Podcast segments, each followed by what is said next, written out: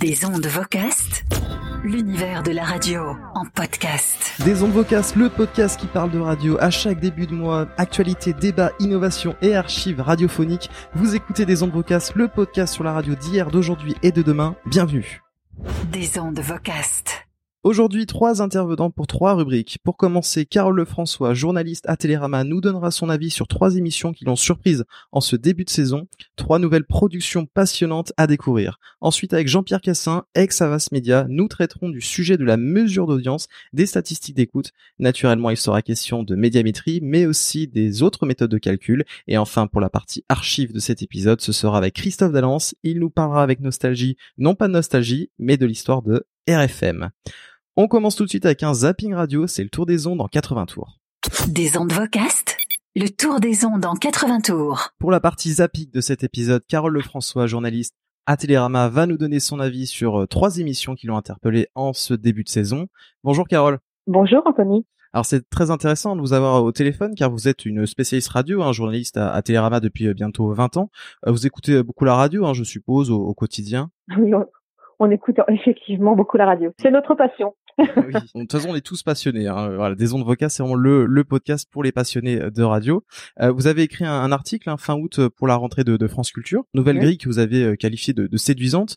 Mais moi, ce que je me demandais, c'est toute radio confondue et même euh, tout réseau de podcasts confondus, quelles sont les émissions qui vous ont marqué en cette rentrée 2019 Les émissions qui m'ont marqué euh, pour cette rentrée sont les émissions qui m'ont surtout euh, surprise.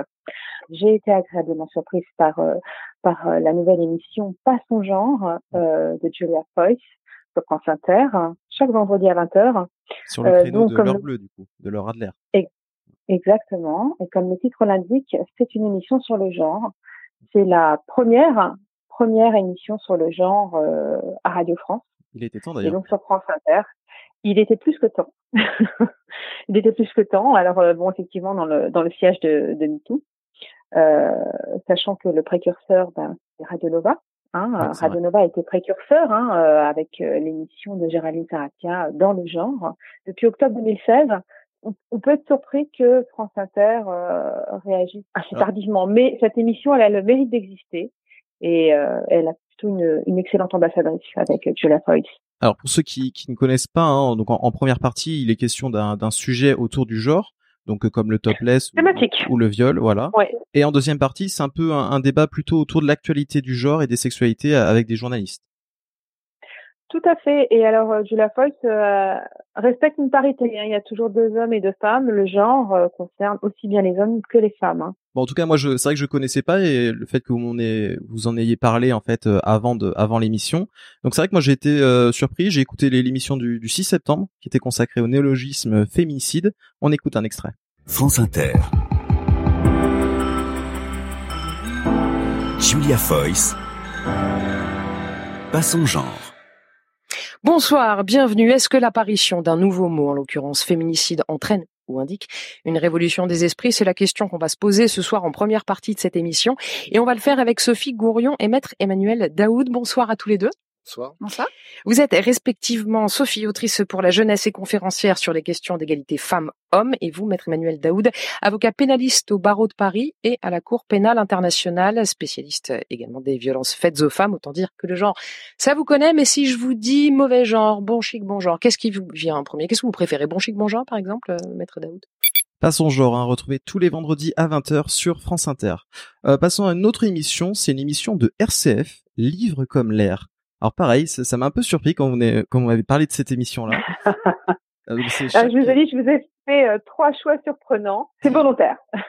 chaque premier mardi du mois à 21h, Véronique Macari présente pendant 55 minutes une émission littéraire avec des détenus, en plus du, du parler, de parler du rôle de la lecture dans l'émancipation d'anciens prisonniers. On peut entendre les récits de, de vie de prisonniers et même des interviews, par exemple, de surveillants pénitentiaires sur leur relation avec la lecture. Alors, c'est vrai que ça, manquerait quand même, à mon goût, hein, de, recadrer un peu sur le sujet principal.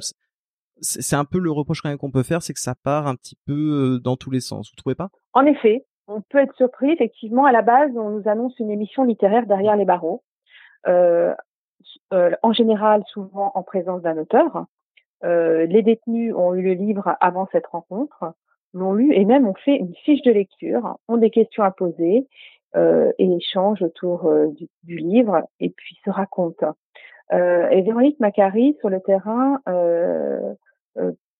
effectivement, fait des pas de côté, c'est-à-dire que elle parle des conditions de détention avec les détenus et même avec les surveillants. Euh, effectivement, elle leur dira, elle commencera en leur, euh, elle commencera en leur disant, en leur demandant, euh, et vous, est-ce que vous avez le temps de lire? Et puis, voilà, ils lui répondront que non, pas forcément, non, pas du tout, que c'est pas simple. Et, et, et, là, on en apprendra un peu plus sur ce qui se passe derrière les murs. Euh, effectivement, c'est une émission intéressante. Il faut souligner que cette émission, elle, elle, a lieu d'être euh, grâce à la collaboration que euh, RCF a établie avec l'association Lire pour en sortir. Et ils font des, des, fiches de lecture en échange de quoi ils ont des remises de peine. C'est à l'initiative de l'avocat Alexandre de Valstala qui s'est inspiré de ce qui se passe au Brésil euh, il a fait voter un amendement du coup en code de procédure pénale en France pour que les détenus participent aussi à des activités culturelles et, euh, et puissent bénéficier de remise de peine comme euh, comme c'est pratiqué euh, aussi au Brésil. Donc ça c'est vraiment à saluer. Ah. donc c'est une très belle collaboration radio. oui, du coup pour la première émission c'est un atelier littéraire avec Ludovic Herman Vanda, écrivain et ancien détenu. Écoutez. RCF. Livre comme l'air. Une émission réalisée avec l'association Lire pour en sortir et le soutien de la Fondation Groupe ADP, présentée par Véronique Macari.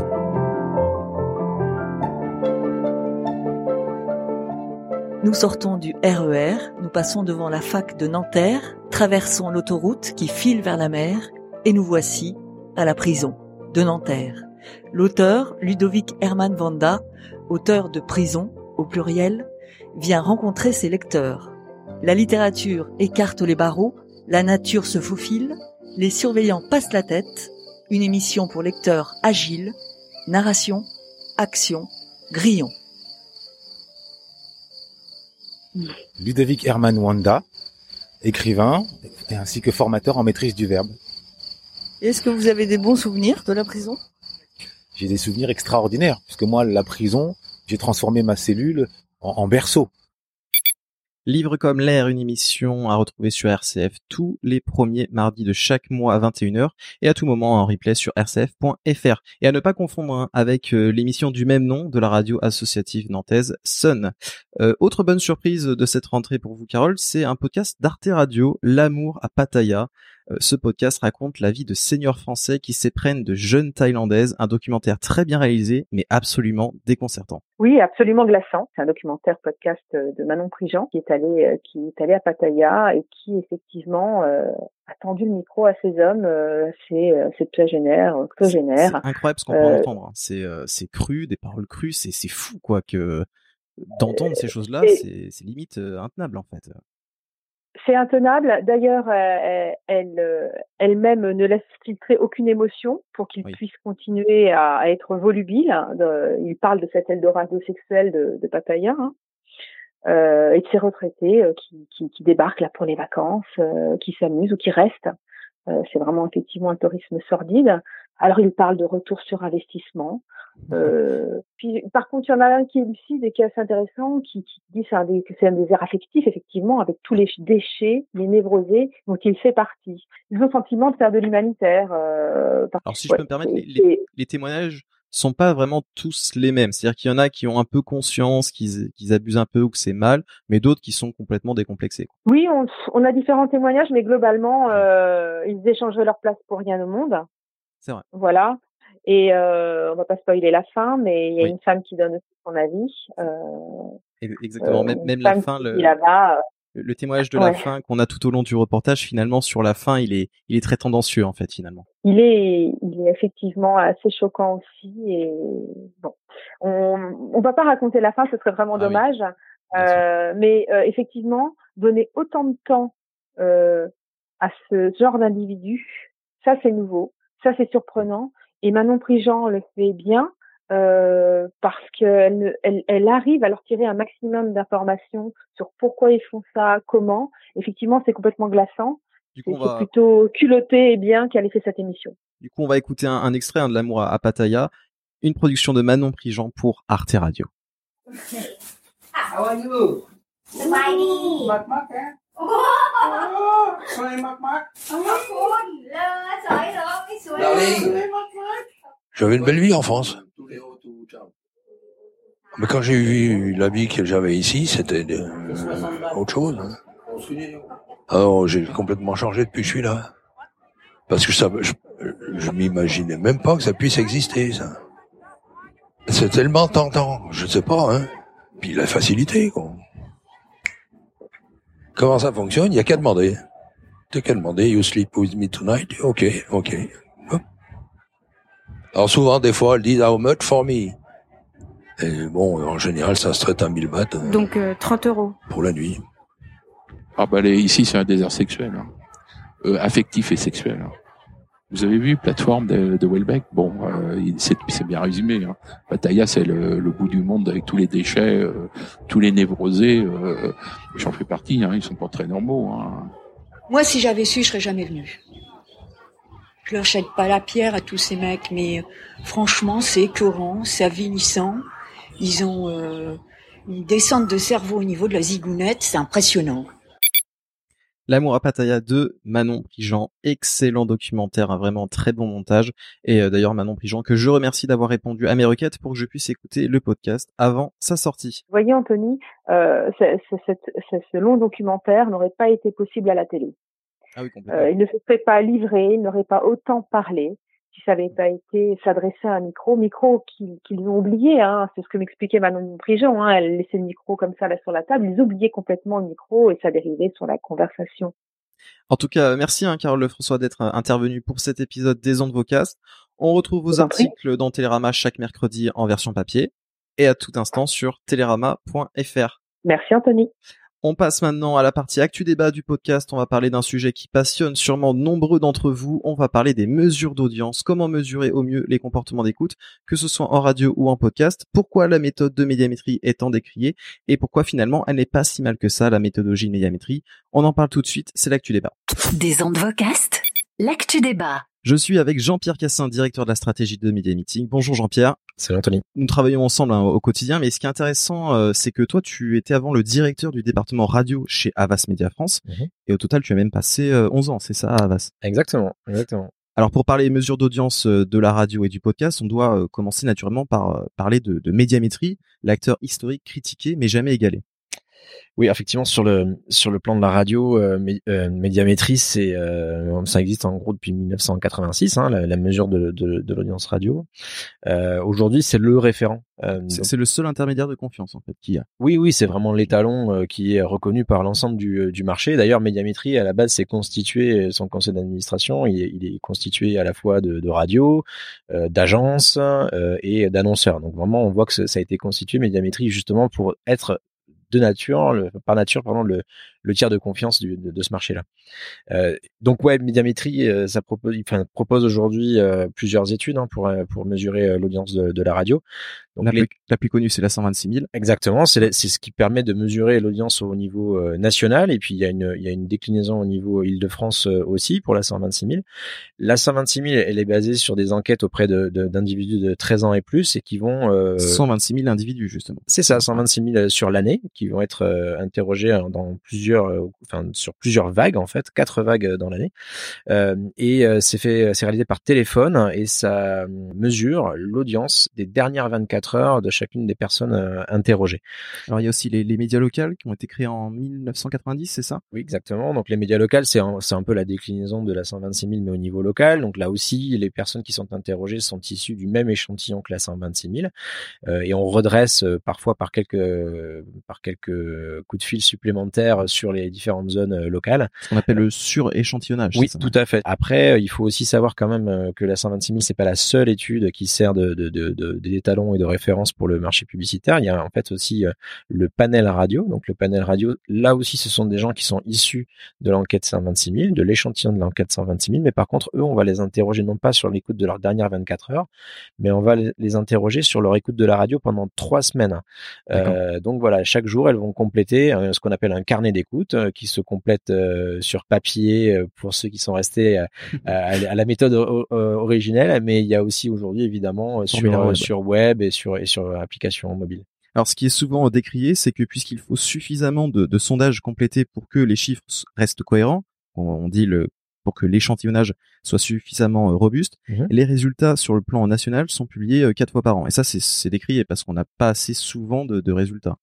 Oui, alors c'est vrai que contrairement à la télévision, par exemple, euh, qui peut-être assez, enfin, assez bien connu du grand public. On sait qu'en télévision, on a les écoutes, euh, enfin les, les, audiences chaque jour de, de, de la veille, en fait, voilà. Donc on, on, peut on peut dire quel programme, quel invité a eu un impact sur l'audience d'une chaîne. Euh, en radio, c'est pas le cas, effectivement. On est sur des audiences qui sont publiées de, tous les trois mois, grosso mmh. modo. Euh, j'ai dit quatre fois, mais c'est plus une fois l'été, mais c'est un petit peu à part. Oui, il y a sur le plan local, c'est mmh. une fois par an, ce qui est vraiment trop peu en fait pour pour des radios locales d'attendre euh, tous les ans en juillet. C'est trop peu. C'est aussi la condition pour avoir euh, euh, autant de personnes interrogées, parce que finalement l'échantillon qui est interrogé dans la 126 000 est relativement important quand même par rapport au panel qui est fait interrogé en télévision, par exemple. Et du coup, médiamétrie pour les podcasts, est-ce qu'il y a une étude équivalente? Alors il n'y a pas l'équivalent de la 126 000, en tout cas on va dire dans la dans le, enfin au niveau de l'ambition et euh, des moyens qui sont euh, qui sont déployés. En revanche, Médiamétrie propose quand même des outils euh, pour, pour mesurer les, les, les, podcasts. Donc il y a deux études, on va dire référentes. Il y en a il y en a une qui s'appelle la Global Audio. Alors en fait, dans la global audio, c'est pas spécifique euh, au podcast, c'est en fait spécifique aux, nouveaux usages de, de, l'audio, incluant la radio d'ailleurs, mais c'est les podcasts, c'est les, les, euh, le streaming musical, etc. Donc après le, le, dernier échantillon est 1400 personnes, c'est pas non plus euh, énorme quoi. Euh, le fait de voilà d'avoir de, d'avoir suffisamment de, personnes interrogées dans son échantillon, euh, ça peut vite coûter cher en fait. Mais est-ce qu'on peut imaginer des, des réseaux comme Beach Audio ou Louis Media qui pourraient souscrire après médiamétrie pour avoir des, des, enquêtes Oui, bien sûr. Enfin, enfin, je crois que tout média qui se développe et qui atteint un, certain seuil d'audience euh, se dit se dira forcément que d'avoir la validation du tiers de confiance mmh. euh, qui est encore une fois le référent du marché, ça sera forcément bénéfique euh, pour eux. Alors on a parlé de l'étude Global Audio, mmh. mais aussi euh, il y a l'outil Istat Podcast hein, qui, euh, qui est traité chez Médiamétrie. Alors en gros c'est un mécanisme hein, qui permet d'enregistrer chaque téléchargement. La requête de l'auditeur rebondit sur les serveurs de Médiamétrie avant de servir le, le contenu. Exactement, ce qui, ce qui, permet à Médiamétrie, finalement, c'est un peu comme si le, contenu était tagué, de voir que voilà, il y a un contenu qui a été téléchargé et donc de d'apporter sa certification sur le fait qu'il a réellement été été appelé au niveau du, du serveur. Alors du coup, on peut se poser la question, c'est est-ce que l'analyse euh, euh, des accès par IP, donc des logs serveurs, est-ce que mm-hmm. c'est mieux que l'approche statistique de tout ce qu'on vient de dire avant avec des sondages? C'est mieux, pas mieux, je peux pas dire. En tout cas, c'est c'est euh, c'est très intéressant. Euh, malgré tout, il manque quand même une notion qui est fondamentale dans, le, dans les investissements publicitaires, dans le monde de la pub, c'est quand même le ciblage. Donc, c'est savoir qui sont les personnes qui, euh, qui écoutent. Il y a quand même une difficulté dans ce, dans ce type de mesure, c'est qu'aujourd'hui, on, est, enfin le podcast, on le sait, il est, il est, il est potentiellement diffusé sur des, sur plein de plateformes différentes. Donc il y a une hétérogénéité, je l'ai placé, des, euh, des, euh, des, euh, des, résultats potentiellement. Et donc du coup, on manque de ce, de ce nœud, de ce, de ce référent qui permettrait d'avoir finalement l'ensemble des, des, des, des, téléchargements et l'ensemble des, des consommations de, de ces contenus.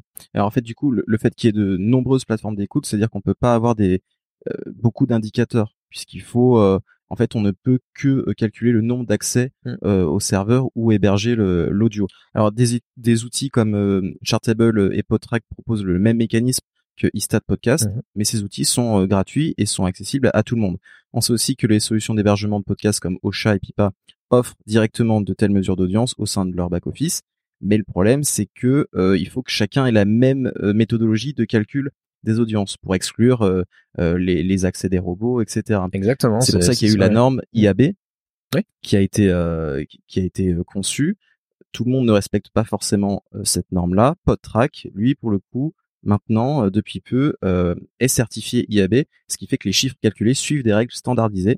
Et ça, c'est important pour le pour le marché de la pub. C'est fondamental. Ouais, c'est fondamental. Il faut. nous, on a besoin. Enfin, je dis nous comme si j'étais encore un acheteur média, mais le, le, marché de la pub, il a, il a besoin de ça. Il, il lui faut des, des, des, euh, données qui sont fiables, qui sont, enfin, sur lesquelles il puisse réellement se, se reposer pour avoir la, pour valider que voilà son son, son, message publicitaire a bien été écouté par X personnes et voilà. Donc ça c'est très très important. Il y a certaines subtilités parce qu'il y a quelques plateformes comme comme Spotify qui mettent en cache les contenus. Donc ça veut dire que sur Spotify, euh, voilà, Spotify ne va raqueter que quelques fois le serveur où se trouve l'épisode audio et il peut être lancé un million de fois via le lecteur de streaming. Donc ça, c'est compliqué également. Donc pour résumer, ce sont aux interfaces d'écoute Apple Podcasts, Google Podcasts, Deezer, Spotify, Castbox et même les players web embed de pister l'usage de l'auditeur si on veut connaître la durée d'écoute des podcasts, leur taux de complétion, etc. Si on veut des données précises, c'est aux interfaces de lecture d'implémenter ces mécanismes-là. Donc du coup, euh, forcément, il y, a il y a besoin que, euh, à minima, elles s'entendent sur des référents euh, et qu'il y ait voilà des normes qui soient qui soient existantes et qu'elles suivent toutes euh, ces normes là euh, pour qu'on puisse derrière sortir des chiffres qui soient des chiffres totaux et certifiés. Alors il y a l'équipe R&D de NPR qui a propose la qui propose la spécification mmh. RAD, mais aujourd'hui en septembre 2019, il n'y a aucune implémentation concrète réalisée avec cette méthodologie. Pourtant, en gros, c'est ce qu'il faudrait. Il faudrait que toutes ces plateformes se mettent d'accord et même suivre cette spec qui est quand même euh, très bonne. Pour ceux qui ne connaissent pas, hein, n'hésitez pas à taper euh, NPR Remote Audio Data. Euh, c'est c'est vraiment c'est peut-être le, futur de la mesure de l'audience du podcast. Surtout qu'en plus il y a une il y a des mécanismes pensés pour préserver l'anonymat des mmh auditeurs. Donc ça c'est très bien aussi. C'est ce que tu dis, c'est important qu'il y ait une, norme commune euh, et que tous ces acteurs euh, voilà puissent à un moment donné se mettre autour de la table pour définir cette norme pour que le marché du podcast en tout cas en termes publicitaires puisse puisse se développer. On va passer maintenant aux, radios sur le web. Est-ce qu'avec un flux en streaming euh, est-ce que c'est plus facile à mesurer? Puisque de toute façon tout ce qui est tout ce qui sort du serveur est forcément enfin par principe lu oui, alors c'est effectivement ce qui fait que c'est peut-être un peu plus précis, un peu plus intéressant sur le, les, les, les, web radios, quoi, les radios, les radios en streaming, parce qu'effectivement on a le référent existe en plus, c'est la CPM en France. Voilà, exactement. Il y a la CPM qui depuis quelques temps euh, maintenant euh, mesure le, le, nombre de flux euh, lancés, les, ils appellent ça des sessions d'écoute. D'ailleurs, au départ, il est, il est calculé au niveau mondial, puis ils ont affiné pour qu'on ait vraiment des écoutes de France. Enfin voilà, ils ont vraiment affiné. Ça, leur... à partir de l'adresse IP. Hein. Exactement. Ouais, ouais, si on utilise un VPN, ce sera euh, probablement dans les écoutes monde. Voilà, donc c'est c'est aussi la limite, euh, c'est que le digital c'est très bien, il y a plein d'outils qui permettent de mesurer, mais on s'aperçoit aussi qu'il y a des choses qui sont un peu euh, incohérentes. Les adresses IP elles sont pas forcément toujours l'adresse géographique de la personne, donc il y a voilà, il y a quelques imprécisions aussi. c'est là aussi qu'on voit l'intérêt du, du, déclaratif, où ben, au moins là pour le coup, il y a, y a pas d'histoire de, de biais numérique comme ça. Alors c'est c'est ça, c'est-à-dire qu'on peut le débat de la mesure d'audience et de la pertinence d'une mesure comme la 126 000 en radio, par exemple, il est, vieux comme la 126 000. Euh, et, euh, et, en fait, euh, finalement, aujourd'hui, il y a un long débat entre ça, parce que les technologies permettent d'aller plus loin en termes de, finesse, mais pour autant, on voit qu'il y a des biais. Et la 126 000, elle a quand même encore quelques atouts intéressants qui sont que bien quand on a la personne, euh, en tout cas médiamétrie à la personne au bout du fil, qu'elle lui pose des questions sur son lieu d'habitation, etc. On peut imaginer que la personne dit la vérité et que et qu'on a des données relativement fiables, plus qu'une adresse IP parfois. Et le watermarking, alors là, c'est une mesure automatique, euh, mm. plateforme agnostique et en temps réel. C'est le Graal. Alors oui, c'est le Graal. C'est le, c'est en tout cas c'est le, c'est le serpent de mer de l'audience de la radio. Est-ce qu'on peut expliquer un peu ce que c'est le, le, watermarking bah, Le watermarking, c'est une méthodologie qui, enfin, qui, c'est, technologique, hein, c'est-à-dire que ça, on, on, on, injecte ce qu'on appelle un, un, un, tatouage dans le dans le flux. Euh, dans le programme directement dans le son en fait des, des, des, programmes euh, qui, et ce, ce, ce, tatouage il peut être reconnu par un récepteur hein, un petit boîtier une montre euh, il y a des données associées dans ce, ce tatouage c'est-à-dire qu'on peut mettre euh, le nom de la radio, l'heure, etc. Exactement. Et du coup, euh, on, on, a, la, on a la, la capacité, grâce à un, récepteur que le, la personne qui fait partie du panel euh, porte sur elle, il y a des, il y a des différents récepteurs qui ont été testés. Euh, Aujourd'hui, je crois qu'on part effectivement sur une espèce de petit pager qui pourrait d'ailleurs aussi être monté euh, euh, sur une montre. Enfin, il y a voilà, on, on, étudie en fait le, le, système qui sera le moins compliqué à porter pour le, la personne qui fait partie du panel parce que l'enjeu il est là, c'est que la personne elle garde ce récepteur sur elle euh, tout le temps. Ah oui, justement, ça c'est euh, c'est la limite en fait de cette méthodologie, c'est que rien ne prouve que euh, le panéliste va vraiment porter l'audimètre avec lui, notamment surtout le matin hein, pendant Ouais. sous la douche. On, on sait que beaucoup de Français écoutent la radio sous la douche. Ouais. Est-ce que vraiment il va y avoir l'audimètre qui va être là pour pour mesurer, même le matin au petit déjeuner Est-ce que vraiment en se levant on va penser à prendre son audimètre euh, ça c'est une vraie problématique en fait. Euh. Oui, oui, tout à fait. Ça fait partie des, des, des points qui sont discutés en ce moment. Alors pour conclure, du coup, il n'y a aucune euh, méthode viable. Finalement, chacune de ces méthodes a ses forces et ses faiblesses. Euh, Peut-être que la solution, c'est de les lier entre elles, de d'en faire un tout. C'est ça? Oui, parce que, hum, enfin, je crois qu'effectivement, il n'y a pas de méthode qui, qui, enfin, qui semble être idéale aujourd'hui. Alors Finalement, en fait, selon l'activité de chacun, peut-être que euh, on n'a pas tous besoin des, des mêmes données. Euh, de toute façon, on pourra jamais avoir la, la perfection en termes de, de données d'écoute. Donc peut-être qu'on peut euh, créer euh, soi-même ses propres KPI selon son activité. Oui, oui, bien sûr. Alors, est-ce qu'on peut se dire, par exemple, que des indicateurs comme les interactions et engagements sur les réseaux sociaux, ou même euh, avec des mécanismes comme le couponing lors des annonces, Mhm. ça, ça permet de, de mesurer la, la performance euh, du média Euh, Complètement. Mais c'est complémentaire en fait. C'est-à-dire C'est que complémentaire. ouais, c'est complémentaire. Il y a des Enfin, tu parlais de couponing, c'est intéressant parce que j'ai souvenir d'expérimentations qui ont été faites en radio, d'annonceurs qui, par exemple, euh, euh, donnaient un numéro court euh, à quatre chiffres, numéro de téléphone en fin de en fin de spot et ne donnaient pas le même d'une station à une autre, qui était utilisé dans le dans le plan média pour justement mesurer quelle était la, la radio qui avait amené et généré le plus de le plus de leads. Il peut y avoir en fonction de l'annonceur, en fonction de sa problématique, des choses qu'on va ajouter effectivement dans notre analyse de l'efficacité du média, comme tu l'as très bien dit, sur le trafic sur les réseaux sociaux, etc. Est-ce que ça va pouvoir générer? Mais c'est complémentaire. Donc du coup, chaque indicateur d'audience doit être analysé avec prudence. Et du coup, c'est la combinaison de tout ce qui permet d'avoir plus de précision globalement. C'est ça C'est bien résumé? Pas mal. Merci Jean-Pierre d'avoir apporté euh, ton expertise et en tout cas vos avis à vous qui nous écoutez nous intéressent. Donnez-nous votre point de vue sur le sujet de la mesure d'audience. N'hésitez pas à nous contacter contact@vocas.fr ou sur mon Twitter @anthonygouraud a n t h o n y g o u 2 r a u d.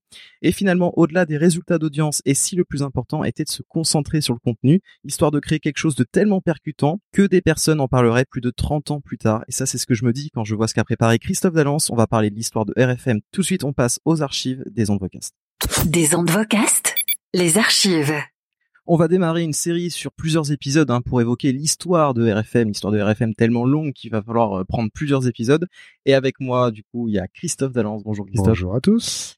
Alors pour l'épisode des ondes vocales de juin, la partie archive était consacrée à Radio 7, l'ancienne radio jeune de, Radio France. Et tu nous disais, Christophe, que Patrick Meyer, euh, directeur des programmes à l'époque, voulait mettre à l'antenne de Radio 7 Coluche, mais cela n'a pas été possible pour des raisons euh, politiques, hein, c'est ça euh, Coluche souhaitait se présenter aux élections présidentielles donc de 81 et dans les sondages, il atteignait presque 15% de, de vote.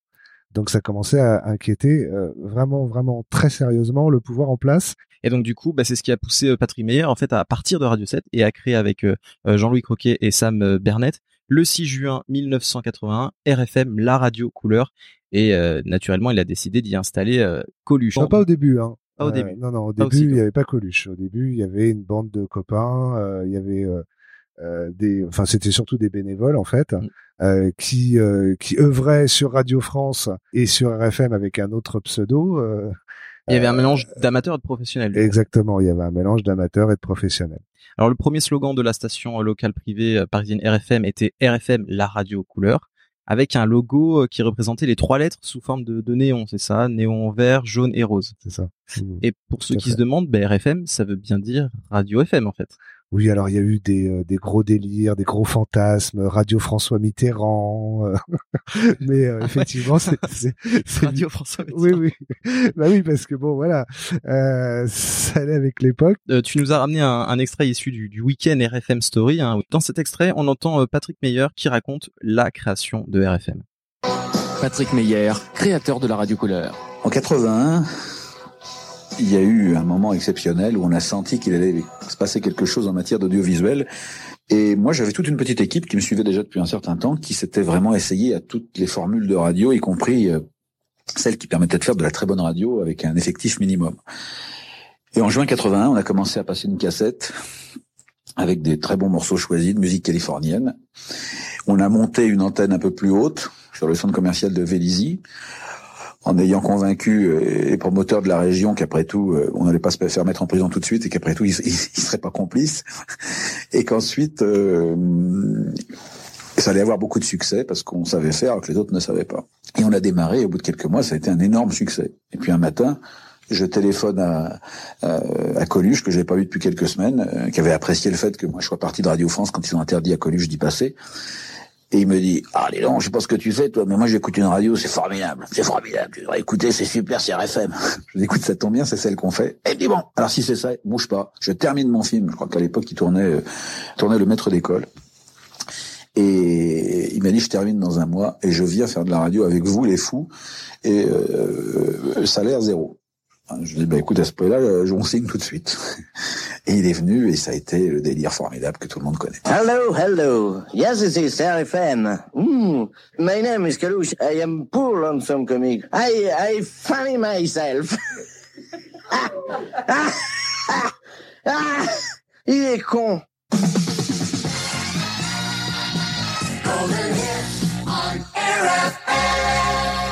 Faut, faut quand même expliquer un peu le contexte de la bande FM de l'époque, c'est-à-dire que euh, lorsque euh, François Mitterrand a été élu président de la République, euh, il y a eu des dizaines et des dizaines de radios qui se sont mis à émettre, qui sont mises à émettre sur la bande FM, et au milieu de ce bordel ambiant est apparue cette radio RFM.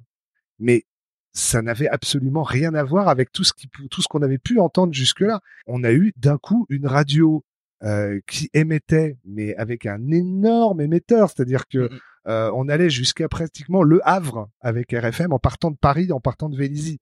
Une, euh, une qualité d'écoute incroyable parce que ça a été effectivement la première radio en stéréo, En qui s'est ouais. installée sur la bande FM.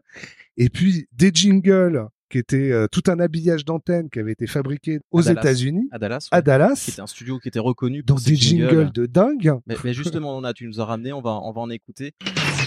Feel the music. Feel the music. Come on, do it. RFM. RFM. FM. RFM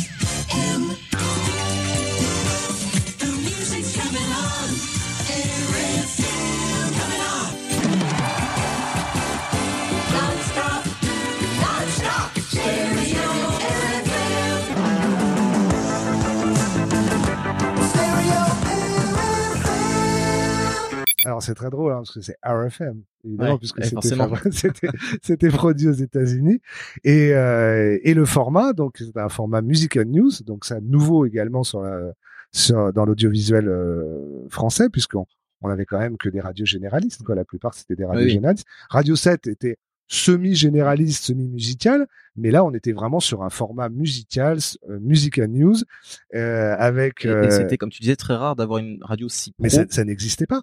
Ça n'existait pas. Il y a peut-être énergie euh, à, à Mais côté. même pas. Même- Il y a que Patrick Meyer qui avait mis l'argent sur la table avec cette radio ultra pro, avec euh, donc un habillage fabriqué, produit aux États-Unis, un format musical news type rock californien et euh, et des animateurs formatés.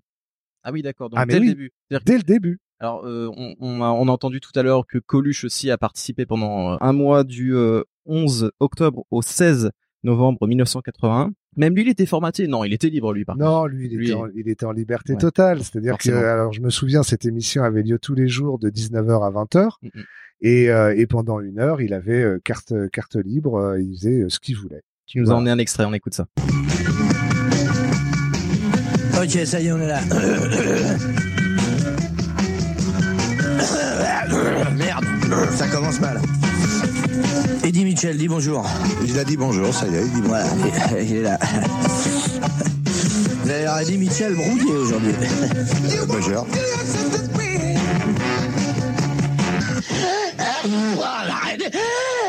va fermer la porte, bordel, de ce studio. L'anarchie a disparu de notre, de notre civilisation et c'est ça le bordel. Parce qu'une petite pointe d'anarchie, un petit peu de désordre, ne serait-ce que chez soi, regardez. Parce que c'est agréable chez soi d'avoir un petit bordel, on sait où sont nos affaires. Et pourtant, pour un mec qui rentre, on dirait que c'est le bordel. C'est l'anarchie, ça fait partie de notre vie, c'est très important. voyez C'est comme la poêle, ça se lave pas, la lessive, ça s'essuie.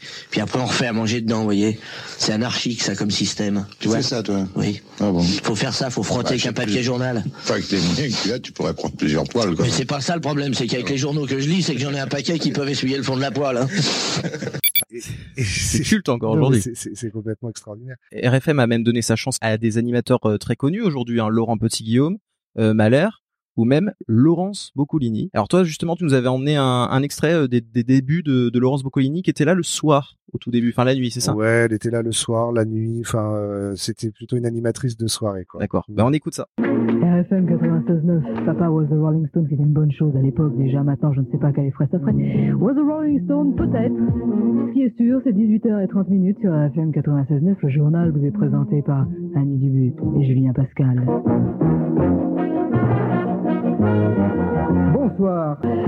Money for nothing, I want my MTV. Dire Straits, money for nothing, 18h26, I want my MTV. Et vous avez les Temptations avec Papa was the Rolling Stone, ce qui n'est pas mal. C'est vous ce qui est pas mal, il faut s'en contenter. Oh oui, c'est long, c'est court, mais oui, mais, mais oui, bien sûr. 18h38 minutes, c'est FM 96 la, la nuit tombe vite dehors. Attention de se faire attaquer des rues. Hein. Dans la vie, vous devriez... euh, enfin, je ne sais pas. Bon. Surprise pour une surprise. Ça, c'est une surprise. Vous, ici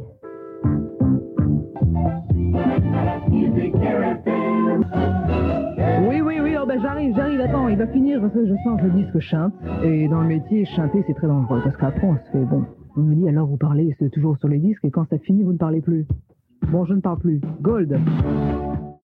Vous remarquerez quand même que Laurence Boccolini, version radio, c'était une vraie Ah, voix. C'était Ah ouais. une voix de dingue. Mais je voudrais juste préciser un truc parce que c'est que c'était euh, effectivement la première grosse radio pro en France, mais c'était aussi la première radio commerciale privée, car. RFM a joué sur un flou législatif euh, de balancer de la publicité toute la journée sur l'antenne.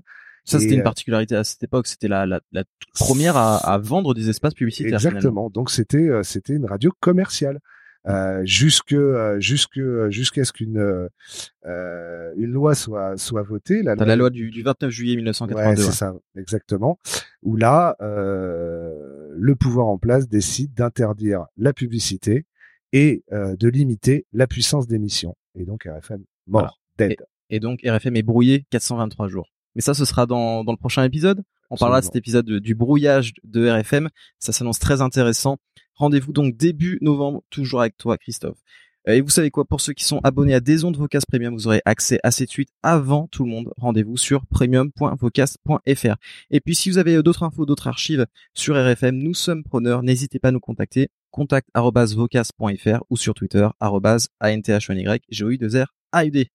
C'est la fin de cet épisode des Ondes Vocast, le podcast sur la radio. Merci à vous de nous avoir écoutés. En voix off, Estelle Hubert. Pour les crédits musicaux, c'est Rob It's a Blast, la BO du film Radio Star. Et je vous invite à regarder ce film, hein, si vous l'avez euh, jamais vu. Tu l'as déjà vu, toi, Christophe, Radio Star? Non. Non, tu l'as jamais vu? Non, je sais, je pêche là-dessus. Tout le monde m'en parle depuis au moins 10 ans.